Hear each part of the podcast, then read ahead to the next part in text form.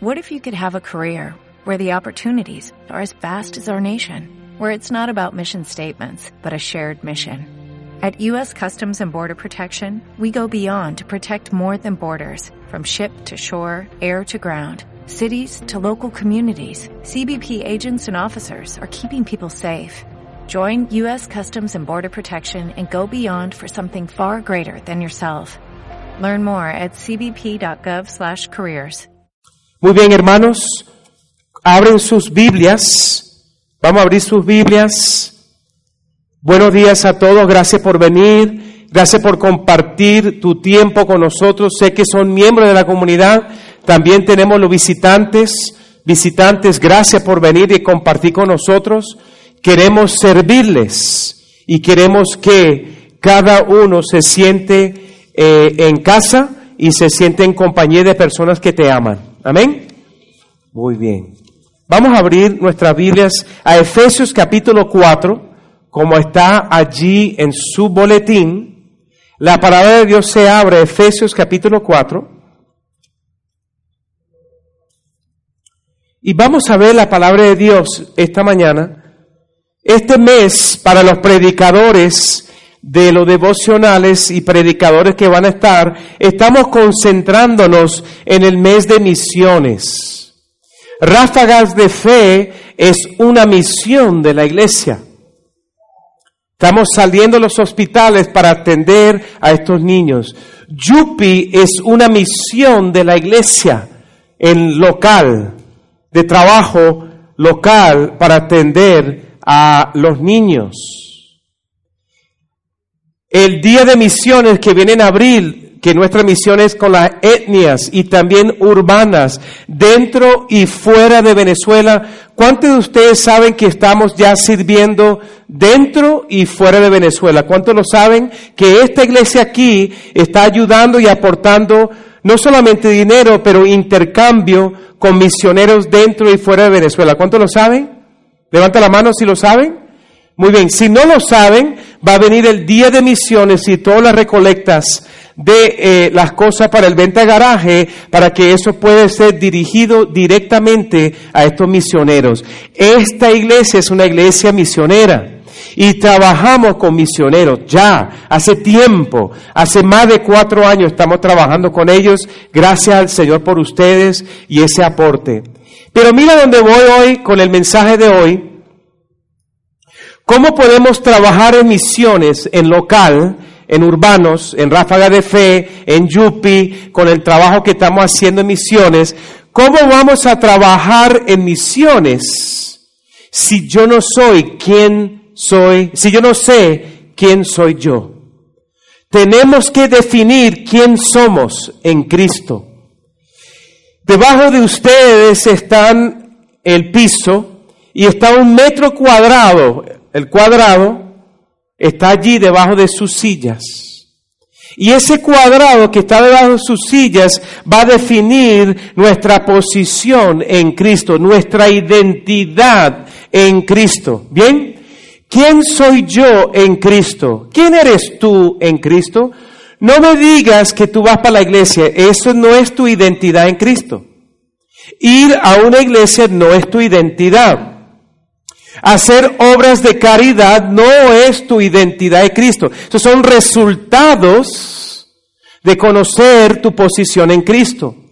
Cuando el cristiano conoce quién es en Cristo, él va a poder hacer muchas cosas, un reguero de cosas, de la letra A a la letra Z. Eso no es lo que nos, eso no nos preocupa hoy. Es más, no nos preocupa, nunca nos ha preocupado.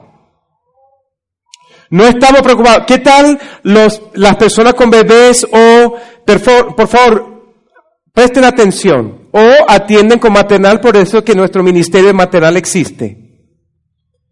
Porque cada persona que tenga bebé, hay cinco personas alrededor viendo el bebé y no escuchando la prédica. ¿Ok? Por eso que tenemos maternal. Entonces, ¿quiénes somos nosotros en Cristo? ¿Quiénes somos? Tú no eres lo que haces. Tú eres quien tú eres en Cristo. Eso es lo que te hace como persona. Vamos a verlo. Efesios capítulo 4, versículo 27, 25 eh, en adelante, y en sus Biblias debe haber un negrillo que dice, vivan como hijos de la luz. ¿Somos hijos de la luz o somos simplemente hijos de este mundo? Hijos de la luz, hijos de las tinieblas. Ojo, escuchen bien, yo sé que en este salón pareciera que somos hijos de las tinieblas. Porque es tan oscuro. Iván, esta semana vamos a traer los andamios, ¿cierto? Gloria a Dios. Pareciera que somos hijos de la tinieblas. No te veo. ¿Dónde está Miguel? No te veo. Pero mira acá. En su vida y en su aparato de inteligencia, Efesios capítulo 4, 25, la palabra de Dios nos dice, por lo tanto, dejando la mentira, hable cada uno a su prójimo con la verdad, porque todos somos miembros de un mismo cuerpo. Si se enojan, no pequen. No dejen que el sol se ponga estando aún enojados. 27. Ni den cabida al diablo. El que robaba, que no robe más, sino que trabaje honradamente con las manos para tener que, para tener que compartir con los necesitados. 29. Eviten toda conversación obscena. Por el contrario, que sus palabras contribuyan a la necesaria edificación y sea de bendición para quienes escuchan. No agravíen, agravienes no entristezcan al Espíritu Santo de Dios, con el cual fueron sellados para el día de la redención. Abandonen toda amargura ira y enojo, gritos y calumnias y toda forma de malicia. Más bien, y aquí está el versículo 32, más bien, sean bondadosos y compasivos unos con otros y perdonen, perdónense, perdónense mutuamente, así como Dios los perdonó. Otra vez, todos juntos, así como Dios los perdonó a ustedes en Cristo. ¿Quién nos perdonó? Dios nos perdonó a todos nosotros. ¿Cuál es el final del versículo? Que así como Dios nos perdonó a nosotros, nosotros deberíamos perdonar a nosotros. Amén. ¿Estamos claros allí? Noten el, el título ¿Quién soy yo en Cristo? Cada uno de nosotros tenemos una identidad en Cristo. Y para el día de hoy, para ilustrar esto, es el cuadrado que está aquí. Este cuadrado me pertenece a mí y cada uno de ustedes tiene tu cuadrado. Ese es tu lugar, ese es tu, tu, tu, tu terreno, tu terreno. ¿Qué dice el versículo 40, 27? Eh, Efesios 4, 27. No le dé lugar al diablo, no le dé cabida al diablo. Este lugar es tuyo. Este lugar, este espacio es tuyo. Dios te lo dio. Es tu posición o tu identidad en Cristo. Dos palabras intercambiables para el mensaje. Este espacio es tu posición. Este espacio es tu identidad en Cristo no le pertenece al diablo. Cuando yo vivo como hijo de la luz, todo este espacio resplandece con la gloria de Dios. Pero noten bien lo que dice Pablo a la iglesia de Efesios. Efesios 4:27. No le dé lugar al diablo. ¿Cómo le damos lugar al diablo, hermanos? Según el contexto que acabamos de leer. Cuando yo miento, ¿Quién entra en mi espacio? El diablo. Cuando yo robo, ¿quién entra en mi espacio? El diablo. Cuando yo hablo eh, palabras, palabras obscenas, ¿quién entra en mi espacio? Cuando yo doy chistes de doble sentido, ¿quién entra en mi espacio? ¿Cuánto me están entendiendo? La posición es nuestra pero estamos cediendo lugar al diablo los rinconcitos. No todo el espacio, los rinconcitos. Nada más. Eso es todo lo que Él quiere para que lo sepan. Él no quiere todo el espacio por ahora. Él lo va a querer, pero al tiempo. ¿Qué es lo que tenemos que tener nosotros aquí en la cabeza? Tenemos que estar pendientes que el lugar de este lugar, esta posición, no le pertenece al diablo. Próxima foto, miren lo que me pasó en Cuba. Algo curioso pasó, ese día fue fabuloso. Evangelizamos padres, niños, evangelizamos entrenadores, hombres eh, de, de, pelota, pero donde estoy yo sentado, detrás de mí hay un muchacho en una franela blanca y azul. Él es el líder de ese espacio, del campo de béisbol, el que está al lado de él, el, el segundo al lado de él en la, en la Franela Naranjada, el que jugó en el equipo de Cuba por 19 años, primera base. Cordero se llama. Y él estaba al lado de ese muchacho. Fue un día grandioso. Dios se glorificó. Predicamos el evangelio a todos los niveles de personas en esa, en ese campo de béisbol. Nos consiguió el estadio. Fue tremendo. Pero mira lo que pasó ese día. Con el líder del evento, por eso que quiero enseñar a los líderes qué, qué pasa aquí. El líder del evento es ese muchacho. Y ese día él invitó varios equipos para que vinieran a jugar, excepto que se le olvidó invitar a uno. Uno. Un gran día, gran resultados, y ese uno vino y se lo, se lo sacó en cara delante de todo el mundo. ¿Y tú te crees cristiano? Me dejaste de invitarme a mí. Sí fue. Él invitó a todo lo que él tenía en mente, pero a este muchacho no lo invitó. Y este muchacho vino a sacarle en cara por no haberlo invitado. ¿No levanta la mano?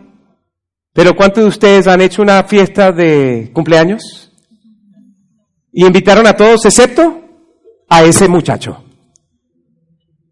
Y le sacan en cara tres días después con el mensaje de texto. Y tú te crees cristiana. Y tú te haces de cristiano. Bueno, ese día le pasó a él, pero no era una, no era una fiesta de cumpleaños.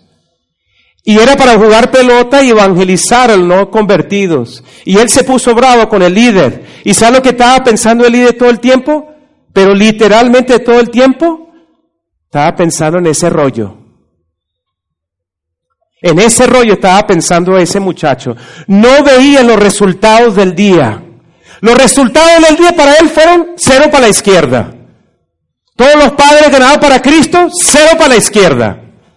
Todo, todo, todo, todo fue por el bajón del edificio al basurero por un solo problema, una sola persona. ¿Qué fue lo que este líder dio? ¿Se acuerdan mi cuadrado? ¿Qué hizo él ese día? Le dio cabida al diablo. ¿Cuánto me están entendiendo? Todos los resultados grandiosos, fotos, todo, todo, todo. Hablaron de eso días después. Él no. Se quedó con el rollito allí. La película, la película, la película, la película, la película. Dio lugar al diablo y no pudo disfrutar de ese día. Obviamente después del evento se encontraron todavía trabajando con el evento. ¿Qué pasa con nosotros viviendo en la luz? Nosotros no le podemos ceder del 25 al 32, no le podemos dar cabida al diablo haciendo estas cosas. Y mi pregunta para ustedes y la propuesta que tengo yo para ustedes en este mensaje es, ¿cómo vamos a vivir cumpliendo con el versículo 27 de Efesios 4, no dándole lugar al diablo. Bueno, una de las maneras es no cometiendo estos pecados, mintiendo, robando, palabras, ¿cierto? Próxima, manténgase el cubano en tu mente porque vamos a seguir. Abren sus Biblias a 2 de Corintios capítulo 10. No sé, ¿se, ¿se me perdió algo ahí o qué? Ah, miren. Ese es mi selfie. Como el mensaje está pesado y va a ser muy fuerte y vamos a trabajar fuerte aquí, no sabía cómo tomar selfie porque ustedes saben que no, no tengo habilidad, pero intenté hacerlo y no me salía. Entonces ahí está mi selfie cuando estábamos en un paseo allá en Cuba. Próxima foto. Segundo de Corintios capítulo 10. versículo 3. Estamos en una batalla, ¿cierto mis hermanos? ¿Sí o no? Estamos todos en una batalla los cristianos, por lo menos los que están en la batalla saben que estamos en una pelea. ¿Sí o no? Esto no es un picnic, esto no son vacaciones, esto son, esta es una lucha espiritual. Y el espacio que tenemos, que Dios nos ha dado, pertenece a nosotros. Ese lugar es de nosotros. Eso no es de Satanás. Y no es de nadie tampoco. Es nuestro. Mi posición en Cristo, el tuyo también. Y noten que dice aquí versículo 3, segunda de Corintios 10, 3, pues aunque vivimos en el mundo, no libramos batallas como lo hace el mundo. Las armas con lo que luchamos no son del mundo, sino que tienen el poder divino para derribar fortalezas. Amén. Y destruimos argumentos y toda altivez que se levanta contra el conocimiento de Dios. Cualquier cosa que se levanta contra el conocimiento de Dios en mi mente, lo podemos derribar. Por el espacio que Dios nos ha dado, en nuestro espacio, nuestra identidad en Cristo y nuestra posición en Cristo. Amén. Y dice aquí, versículo, eh, sigue conmigo ahí, por favor, y llevamos cautivo todo pensamiento para que se someta a Cristo y estamos dispuestos a castigar cualquier acto de desobediencia una vez que yo pueda contar con la completa obediencia de ustedes. Para hacer misiones, tanto localmente y fuera del país y dentro del país en otras ciudades, tenemos que aprender cuál es nuestra posición en Cristo. La posición determina la posición determina la estrategia de la batalla. Sin posición no puede haber estrategia. La estrategia es, tú eres más que vencedor. La posición es, todo lo puedo en Cristo. Muy bien, esa es la posición. ¿Sí? Fuimos justificados por la gracia. ¿Cierto? ¿No es así? Posición, nadie me lo puede quitar. Pero mira lo que va pasando, mantenga en mente el cubano, ¿cuántos tienen el papelito en la mano de su identidad? ¿Sí lo ves? ¿A quiénes le falta? ¿Pudieron dar a todos? ¿Todos recibieron? ¿Quiénes no recibieron ayuda de Miguel? Gracias Miguel, levanta la mano si no lo han recibido. La posición en Cristo, ¿quién soy yo en Cristo? Míralo, soy una nueva creación, soy un hijo de Dios, he sido redimido. Míralo donde tengo yo, lo tengo dentro de mi Biblia. Todos los días es mi carnet de identidad. Es mi carnet de identidad. Y si me lo roban, si me roban la Biblia, no me pueden robar mi posición en Cristo. ¿Cuántos me entienden? ¿Ah? Mi identidad, todos los días mi identidad, yo sé quién soy yo en Cristo. Y nadie me lo puede quitar. He sido liberado del poder del pecado. Tengo el derecho de entrar sin vergüenza ante el trono de la gracia de Dios. ¿Cuántos entran sin vergüenza? Yo entro sin vergüenza a las 3 de la mañana cuando tengo que levantarme, a las 2 de la mañana, a las 11 de la noche antes de dormir. ¿Cuántos entran sin vergüenza? O hacen así. ¡Ay Dios! ¿Será que lo estoy molestando? No. ¡Papá! Aquí estoy yo otra vez. ¿Te acuerdas? Hace cinco minutos estuve aquí otra vez. ¿Cuántos lo entienden? Sin vergüenza. Pero a veces nosotros somos tan cobardes y así vivimos la vida cristiana. No conozco mi posición, no sé el acceso que tengo al Padre y me pregunto por qué la cosa me va mal. Estoy mintiendo, estoy robando, Estoy hablando como me da la gana, la primera cosa que viene a la mente, se lo digo por la boca. Porque mire el próximo punto, mi campo de batalla está en la mente. Mírenlo ahí, primer punto de su boletín. Mi campo de batalla, mi mente es un campo de batalla. Tengo mi carnet de identidad, sé quién soy en Cristo por escrito, pero no lo vivo porque no ejerzo, no estoy ejercitando el poder que Dios me ha dado y como hijo de la luz estoy dejando que Satanás tome terreno que no le pertenece. los rinconcitos, que siempre decimos, nadie lo ve, nadie me va a ver, nadie lo escucha, nadie sabe, pero Dios sabe. Él conoce los rinconcitos que Satanás agarra y no te da la plenitud de vida que Cristo nos ofrece según su palabra. Noten conmigo, mis hermanos, el campo de batalla. Satanás conoce mejor mis debilidades que a veces uno mismo. Vi la película de Troy. ¿Sabe esa película de Troy?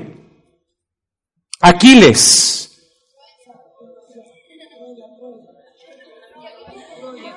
Troya. Está bien, Troya entonces. Quedamos con Troya. Y eh, la parte que más me impresiona es Aquiles, ¿no es cierto? El famoso Aquiles. Y él piensa que está en el momento de rescatar a la doncella, doncella, y sacan el arco y la flecha, ¿y por dónde atraviesa? Por el talón. El talón de Aquiles. El punto débil de cada uno de ustedes y lo que yo tengo también, puntos débiles que Satanás sabe, los rinconcitos. Mienta. Nadie va a saber. Roba el clip de la oficina, porque al final tú trabajas ahí y no te están pagando suficiente. Diga las palabras obscenas al muchachito de 12 años, porque al fin alguien se lo tiene que decir. En vez de enseñar, le enseña lo malo. ¿Está entendiendo la mentalidad? Esta es la mentalidad del mundo. Esta es la mentalidad de, hijos de las tinieblas. Si somos hijos de la luz, tú tienes toda la posición en Cristo Jesús para ejercer el poder y la autoridad de tu posición. ¿Qué hacemos muchas veces? Cedemos. Y esa es mi lucha hoy. Cedemos posiciones a Satanás que no le pertenece al intruso. ¿Cuántos están conmigo? Esto es importante, porque queremos hacer misiones, pero muchas veces nosotros mismos no estamos bajo control. Segunda de Corintios, próximo punto, 11, 14, Satanás es un ángel de luz. Se disfraza se disfraza como carnaval, se disfraza de algo que al final Él no es. Y Él nos dice a nosotros, se disfraza y nos engaña, nos envuelve en los rinconcitos de la posición. Cédeme el lugar. Vea la película XXL. Escucha la canción que habla de matar, matar, matar. Cede, cede tu posición y vas a poder vivir en las riquezas de tu carne y no en las riquezas de Cristo. Esa es la prédica de hoy. ¿Cuál es el deseo de Dios? Que vivamos en las riquezas de Cristo, en la plenitud de las promesas que están en tu carnet de identidad. ¿Sí lo tienes? Muéstramelo. Carnet de identidad. ¿Quién soy yo? Yo soy estas posiciones en Cristo. Yo no soy lo que me bombardea el enemigo cuando yo peco. ¿Qué hace el enemigo cuando peco? Me condena. Primero me, me, me, seduce, después que me seduce y estoy caído, me condena, me culpa y me acusa delante del Señor todo el tiempo y me patea en los dientes. Esa no es nuestra posición. ¿Sí o no, hermanos? ¿Cuál es nuestra posición en Cristo? Seguimos. Punto dos en tu boletín. dar lugar es ceder lugar que ya te pertenece, hermanos. Y la pregunta es, ¿cómo vamos a recuperar el terreno que no le pertenece a Satanás? Esta es la pregunta. ¿Cómo recuperamos esos rinconcitos? Eso es lo que yo propongo hoy. ¿Cómo lo vamos a recuperar? Pero primero, noten bien conmigo, cuando yo reconozco delante de Dios quién soy y que no merezco su misericordia, ¿qué hace Satanás? Satanás huye. Cuando yo reconozco la misericordia de Dios en mi vida, Él huye de nuestras vidas. Porque Él sabe que lo único que Dios exalta es la humildad. Dios exalta a los humildes y resiste a los soberbios. Palabra de Dios, Santiago 4:10. Esa es la normativa de Dios en todas las iglesias. Puedes brincar a cualquier otra iglesia. Te van a salir con lo mismo.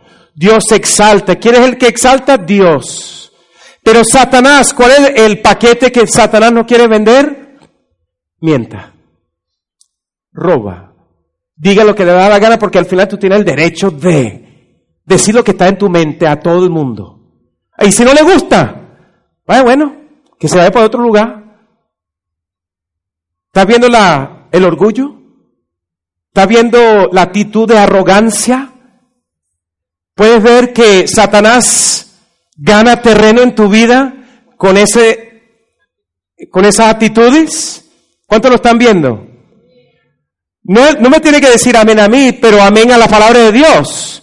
Porque para vivir como hijos de la luz, nos dice del 25 al 32 qué tenemos que hacer. Ah, no perdona el hermano porque al, final fue él que te ofendió primero.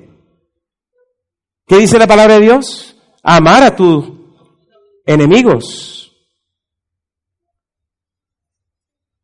¿Quién perdona primero? ¿Esa es la lucha? Al final, ¿quién perdonó primero nosotros? Efesios 4:32.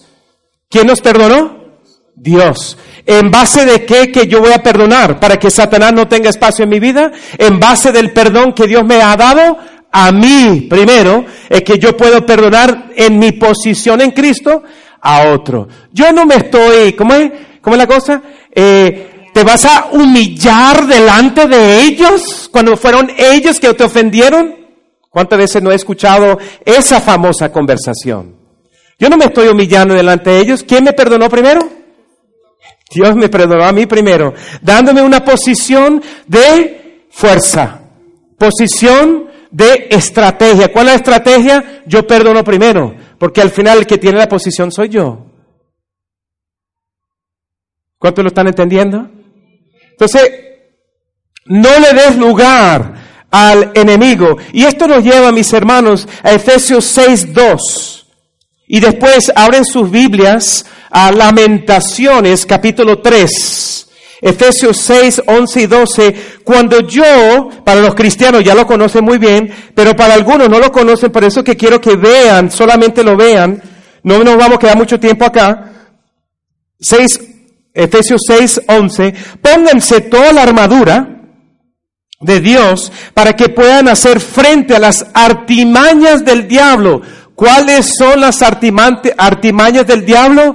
Cualquier cosa que va contra el conocimiento de Dios, segunda de Corintios 10, 4, 5 y 6. ¿Cuáles son las artimañas de Dios? A ira, amargura, ¿sí? Ira, amargura, resentimiento, el no perdonar, el mentir. ¿Qué estoy haciendo en mi exposición? Cediendo espacio a Satanás. Yo no le voy a ceder espacio a Satanás si no le pertenece el espacio a él. Ahí es donde voy. No le vamos a ceder ese espacio. En Efesios 6, 11 y 12, porque nuestra lucha no es contra seres humanos sino contra poderes, contra autoridades, contra potestades que dominan este mundo de tinieblas, contra fuerzas espirituales malignas en las regiones. Vamos para Lamentaciones capítulo 3. Lamentaciones capítulo 3 versículo 17. ¿Quién está escribiendo Lamentaciones? Jeremías. Jeremías está viendo la derrota de Israel y la conquista de la ciudad de Jerusalén en este momento. porque se llama lamentaciones? Se llama lamentaciones porque Jeremías está llorando por su pueblo y están yéndose como cautivos a Babilonia. Es el trasfondo de este, estos cinco capítulos. Y aquí él dice lo siguiente. versículo, yo dije 17, ¿cierto? Me ha quitado la paz, ya no recuerdo qué les, qué les he dicho, que es la dicha. Y digo, la vida se me acaba junto con mi esperanza en el Señor. Pero ¿qué hizo en el 19? Recuerda que ando errante, pero estoy escribiendo. ¿Estamos bien? Errante y afligido que me embargan la hiel y la amargura. Siempre tengo esto presente y por eso me deprimo, por, eso me deprimo. Pero algo más me viene a la memoria, lo cual me llena de esperanza. Mira lo que hizo el hermano, mira lo que hizo el profeta. Estaba viviendo una realidad, sus emociones estaban tristes por la realidad pero ¿qué fue lo que hizo en el versículo 20, hermanos? 21, pero algo más me viene a la memoria, algo por encima de, de, mis emociones, algo por encima de mi realidad, voy a recordar. Cuál es, que mi esperanza está en Dios. Se puede destruir la ciudad favorita de Dios, se puede ir cautivo todos mis familiares para otro país, pero algo recuerdo, mi posición en Cristo. Algo recuerdo, que mi esperanza nunca muere. Amén. ¿Sabe por qué nuestra esperanza en, como cristiano nunca muere? Porque Cristo vive. Conquistó la muerte, conquistó la tumba. Y noten lo que dice Jeremías. Él fue honesto pero se identificó al final con su identidad. Vamos a ser intencionales con Dios. Note el versículo 22. El gran amor del Señor nunca se acaba. ¿Cuántos se alegran por eso? El amor de Dios nunca se acaba. La esperanza nunca muere. El amor de Dios no tiene fecha de vencimiento. ¿Y qué dice acá el profeta, cada mañana se renuevan sus bondades. ¿Cuántos se alegran por eso? Cada mañana sus misericordias son nuevas, frescas, no recicladas de ayer. Cada mañana Dios nos va a dar una palabra. Cada mañana nos va a dar un aliento del Espíritu Santo. Cada mañana me encantan las intercesoras de la iglesia. Siempre están mandando mensajitos, recuerdos, palabra de Dios, colocándonos de rodillas delante del Señor, porque sus misericordias, sus compasiones son nuevas cada mañana. En el hebreo no es cada mañana del día, en la mañana el amanecer, no. En el hebreo es cada momento del día. ¿Qué les parece? Cada momento del día las misericordias de Dios son nuevas. Estas misericordias te persiguen. Salmo 23, aunque pase por, la, por, la, por el valle de la sombra de muerte, no temeré mal alguno. ¿Y qué dice el versículo 5? ¿Quién lo conoce de memoria? Yo no lo conozco de memoria, por eso es que tengo que buscarlo. Y dice así la palabra de Dios, Salmo 23, dice, dispones ante mí un banquete en presencia de mis enemigos, has ungido con perfume mi cabeza, has llenado mi copa a rebosar, la bondad o las misericordias y el amor me seguirán todos los días de mi vida. ¿Qué es lo que nos persigue todos los días, mis hermanos? La misericordia de Dios. ¿Qué te va a enseñar a pensar con los pensamientos de Dios, con tu posición? La gracia de Dios. ¿Qué tenemos que hacer con nuestro enemigo, hermanos? Tenemos que callarle la boca. Cállale la boca a Satanás. ¿Quién te está hablando aquí en tu campo de batalla? Dios, Satanás.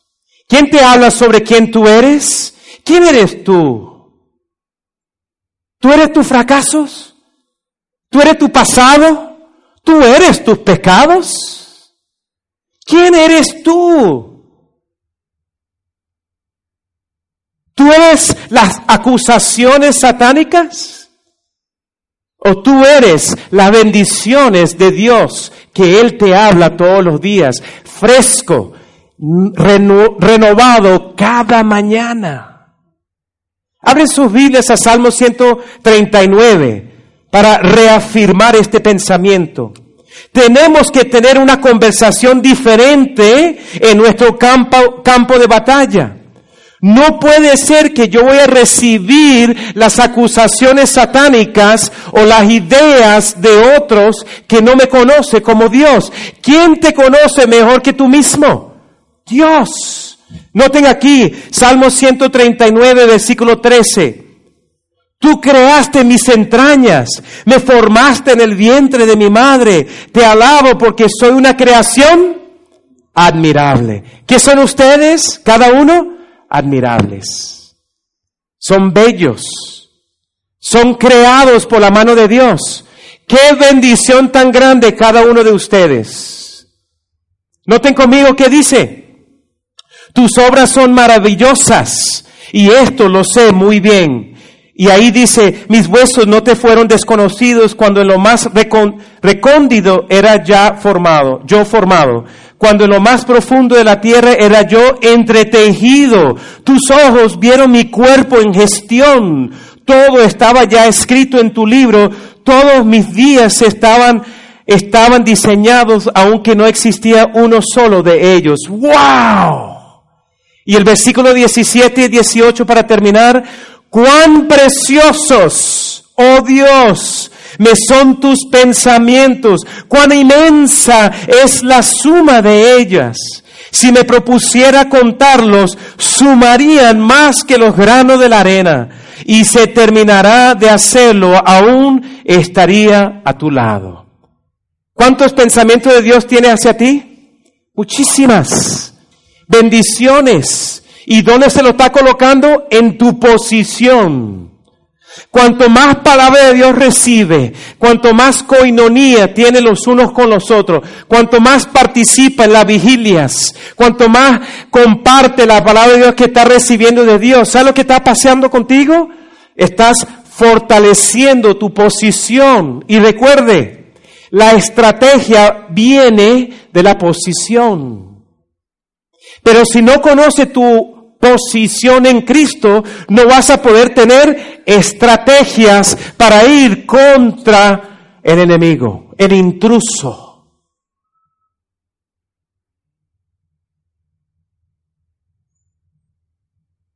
Porque hay derrotas, porque no hay estrategias. Porque no hay estrategias, porque no hay un conocimiento firme de la posición en Cristo. ¿Tú crees que Dios está en el trono de la gracia sentado pensando, ay, va a pecar de nuevo? Ay, míralo. Ay, no puede ser. Ay, comiéndose las uñas. ¿Tú crees que Dios está así? Dios no vive así. Dios está sentado sobre el trono con todo bajo su control, diciendo, la posición es tuya, pero si tú no cedes, es porque tú decides ceder un espacio que no le pertenece a Satanás. ¿Dónde está el campo de batalla? En la mente. ¿Qué necesitamos tener? Estrategia para batallar la buena batalla. ¿De dónde viene esa estrategia? De la palabra de Dios. ¿Quién va a producir el querer como el hacer? El Espíritu Santo. Y esta es la posición que quiero fortalecer con ustedes. Los pensamientos de Dios son, mira conmigo, el versículo 23 de Lamentaciones, que dice, Lamentaciones 3, 23, cada mañana se renuevan sus bondades, muy grande es tu fidelidad, muy hermosa, bondadosa, rica, sobreabundante es la fidelidad de Dios. ¿Cuánto lo creen? Canten conmigo. Tu fidelidad es grande tu fidelidad incomparable es.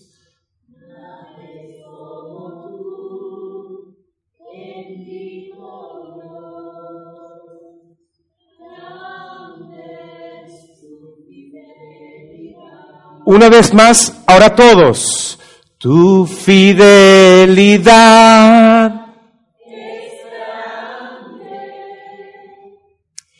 tu fidelidad incomparable es.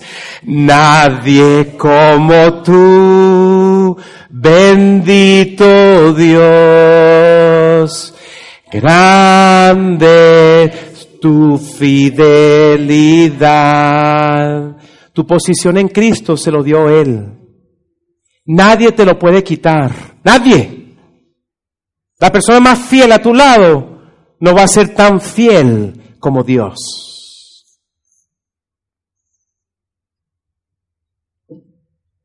Mis ojos están puestos en Él como Jeremías.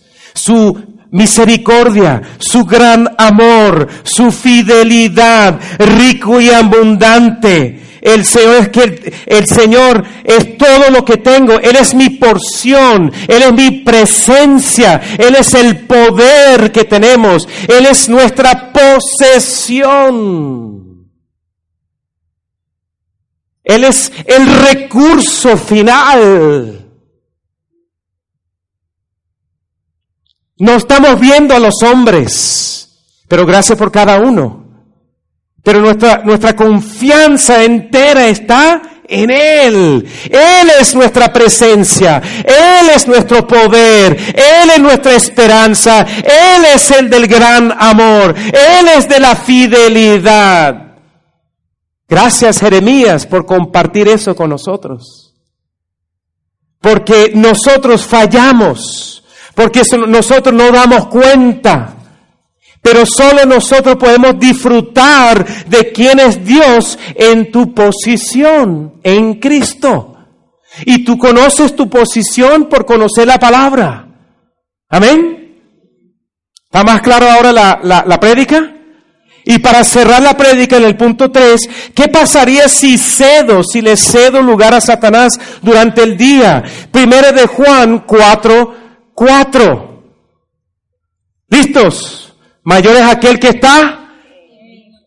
¿En quién? En, no en tu cónyuge, no en tu mejor amigo, no en el vecino.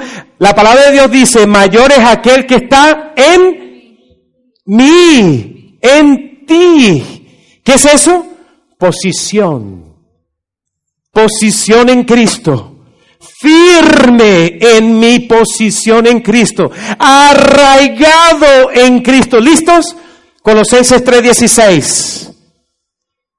Lleno de Cristo, lleno de la palabra de Dios.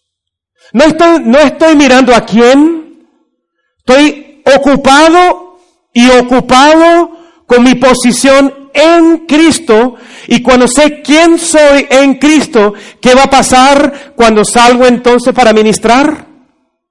Ministro con la presencia de Dios. Ministro con el poder de Dios. Ministro con la presencia de Dios. Ministro con el perdón de Dios. Yo no necesito que alguien dé el primer paso. Ya Cristo dio el primer paso en la cruz. ¿Qué fue lo que el hermano Iván de, describió hoy? La cruz del Calvario. ¿Qué más posición necesitamos que saber que Él nos perdonó en una cruz antes que naciéramos? ¿Qué tal? Increíble la posición en Cristo. ¿Y cómo lo recupero, hermanos, si cedo lugar? Santiago 4, ya que estamos en Santiago, hablando de Santiago, vamos a terminar con Santiago. Santiago capítulo 4. Dice así la palabra de Dios. 4, versículo 7. Así que sométanse a Dios, resistan al diablo y él huirá de ustedes. Pueden continuar leyendo hasta el versículo 10, que ya está anotado en su boletín, pero por el tiempo no lo vamos a hacer. Pero noten los verbos. Sométanse. ¿Cuál es el problema muchas veces? No nos estamos sometiendo. ¿Cómo yo sé que no estamos sometiendo? La mentirita, el robo, palabras obscenas y todas las palabras que pueden salir de nuestra boca. Yo no tengo que ser cristiano de 30 años para entender eso. Si yo hago esas cosas que ya están escritas y explícitas en la palabra de Dios, ¿qué más información necesito yo? Simplemente no lo hago porque no quiero. Ah, si no quiere, entonces no está sujeto. Ah, y entonces intenta resistir al diablo sin sujetarse. Ahora yo me quedo con los brazos cruzados para ver ese, ese show. Ahí sí me gustaría ese show, a ver, a ver quién va a ganar. Ya sabemos quién va a ganar esa batalla. ¿Cuál es el problema de nosotros? Que no nos sujetamos a Dios en la posición. La posición es autoridad. La posición es poder. Amén. Tu posición es tuya. Si lo pierdes porque le has cedido lugar en el campo de batalla. ¿Qué es el Evangelio, hermanos? El Evangelio es Cristo. El Evangelio son buenas noticias, buenas nuevas. ¿Para quién? Para los pecadores. Somos nosotros todos. ¿Qué necesitamos el pecador? El perdón de Dios. ¿Qué es lo que hace el perdón de Dios? Nos justifica delante de Dios. ¿Qué es el Evangelio, hermanos? ¿Por qué predicamos el Evangelio? Porque sabemos que cuando nos humillamos delante del Señor, Satanás tiene que huir de nosotros. Porque Él no tiene lugar en nuestras vidas. Porque Santiago lo explica, humíllense delante de Dios y Él te exaltará en el momento debido. ¿Cómo y cuándo Satanás huye de nosotros? Cuando Él ve nuestra adoración. La adoración introduce la victoria a cada uno de nosotros. Quieren vivir, pero de verdad vivir, no gritándolo. Yo no tengo problema con los predicadores enlaces si quieren predicarlo y gritarlo, pero yo no tengo que forzar o obligar a alguien a tener una victoria que ya lo tiene. Simplemente no saben cómo ejercer la victoria que ya es tuya, ya es mía. Yo no estoy mirando a quién, créame. Mi posición es lo que me ocupa. No me preocupa porque ya es mía. Me ocupa. No quiero mentir, no quiero robar, no quiero engañar, no quiero mantener eh, mentiras y ira y rabia y resentimiento contra cualquier ser humano eso me compite a mí. Y cuando yo mantengo esa posición, ¿sabe lo que va a pasar? ¿Sabe qué sale de este, de este personaje? Gozo, paz. Gozo, paz, dominio propio. ¿Qué más? Paciencia, amor, benignidad. ¿Sí o no? ¿Cuántos me están entendiendo? Amén. Entonces, miren lo que quería solamente cerrar con esto. ¿Cuántos se acuerdan de, del testimonio que di hace unas semanas atrás con la muerte del pastor, de la esposa del pastor Jaime? ¿Cuántos se acuerdan? ¿Sí se acuerdan?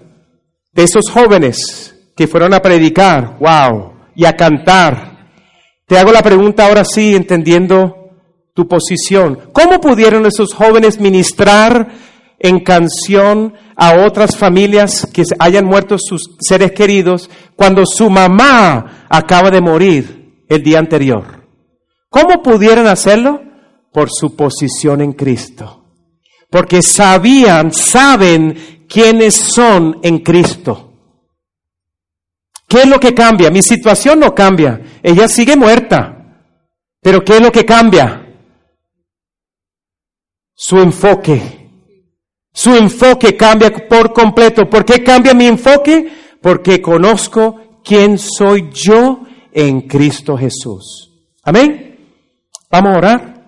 Invito a, a Griselda, Iván y René al frente, por favor. Vamos a orar por ustedes. Ciérrense los ojos, hermanos. Vamos a cantar una canción.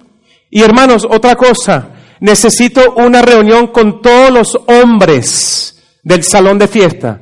Después de esta, cuando terminamos hoy, ponte aquí hermano, hermano René, Vamos a orar por ustedes, los que necesitan oración y quieren que nosotros los líderes oren por ustedes. Estamos aquí para servirles y ayudarlos en su tiempo difícil.